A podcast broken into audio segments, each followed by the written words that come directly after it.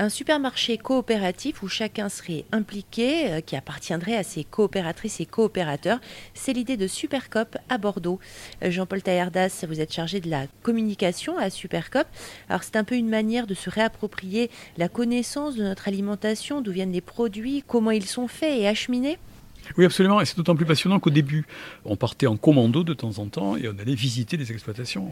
Déjà, on avait une première idée. On voyait bien si, si les salariés faisaient la gueule. On se disait, oula, oula, c'est que là, il y, a un problème avec le patron. Donc, c'est peut-être pas, euh, on peut-être pas acheter là. Et puis, il y a d'autres endroits où, au contraire, euh, on s'apercevait bien que tout allait bien. Euh, si on souhaite que les producteurs vivent bien, on regardait quand même les prix. Il est évident que si notre producteur de tomates nous disait, moi, pour m'en sortir, les tomates, je voulais faire à 20 euros le kilo, c'est pas possible. Donc, on a aussi affaire à des producteurs qui sont des personnes raisonnables. Euh, ils souhaitent simplement vivre dignement de leur travail et nous, nous semble-t-il, on contribue à les aider à, vivre dignement de leur travail parce que ce sont eux qui font en quelque sorte la loi à Supercop. Ce n'est pas comme dans la distribution traditionnelle.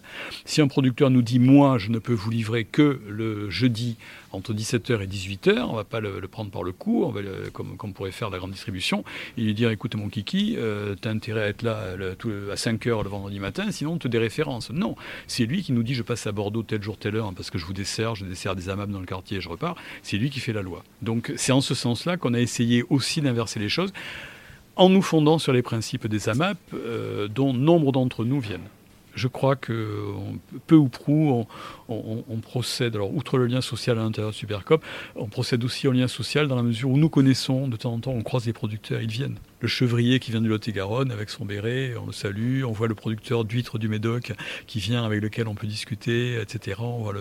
On peut recréer éventuellement une ambiance marché euh, de temps en temps parce qu'on croise forcément des producteurs à Supercop. On renoue avec le lien humain.